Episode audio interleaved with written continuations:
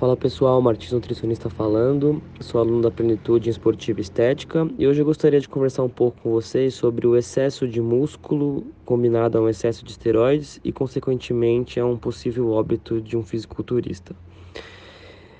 Obviamente que quando um bodybuilder morre, a gente não tem que pensar em uma única causa, tem que pensar num conjunto todo. O que eu vou falar agora não quer dizer que músculo faz mal e nem que esteroide faz mal. Tem milhares de estudos provando totalmente ao contrário. A gente está falando de um excesso bem alto, bem alto mesmo, de um nível de fisiculturista. Então, quando a gente pensa no excesso de massa muscular, a gente tem que fazer uma relação com, com uma casa e um aquecedor. É uma analogia muito boa de ser feita. Então, supondo que você tem uma casa ali de 200 metros quadrados e tem um aquecedor para sua família. Sua família é você, sua mulher e seu filho. Supondo que essa casa vai aumentando, então sua mãe começa a morar lá com seu pai, você tem mais um filho, seu filho cresce, tem um outro filho, vem morar um primo e essa casa vai aumentando. Só que você tem apenas um aquecedor. E aí, para esquentar mais a casa, você vai deixando esse aquecedor cada vez mais forte e a casa cada vez maior. Com o passar do tempo, esse aquecedor não vai aguentar mais aquecer a casa, ele pode pegar fogo e, consequentemente, queimar a casa causando um acidente a gente tem que pensar no coração como se fosse esse aquecedor. Chega um momento que o coração não consegue mais bombear tanto sangue para o músculo.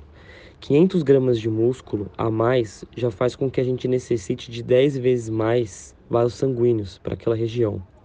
E temos que pensar que o excesso de hormônios, excesso, não uso, como um bodybuilder usa, é, faz com que a gente diminua a produção de óxido nítrico, e esse excesso de hormônio faz com que tenha uma leve um enrijecimento dos vasos sanguíneos e os capilares. Isso prejudica ainda mais a circulação. Muito comum um bodybuilder aí de 130 quilos, por exemplo, com um percentual de gordura bem baixo, ter dificuldade para falar na respiração, não ter uma cardio respiração tão boa. Fazendo uma proporção, isso leva a gente a entender que um obeso com 35% de gordura corporal pode até viver mais que um bodybuilder que tem cinco vezes mais massa muscular.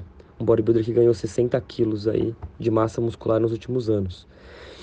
Lembrando, isso não quer dizer que fisiculturismo faz mal, que uso de hormônio faz mal e que músculo faz mal. músculo é totalmente ligado a desempenho, à saúde, sistema imunológico, à qualidade de vida. Estamos falando de um excesso. Ou seja, sempre que você quiser entrar para essa área, entrar para esse mundo, fazer o uso de hormônios, ter um nutricionista junto, um educador físico junto, fisioterapeuta, médico, endócrino, toda uma equipe multiprofissional, justamente para você não ter problemas no futuro e sem o exagero.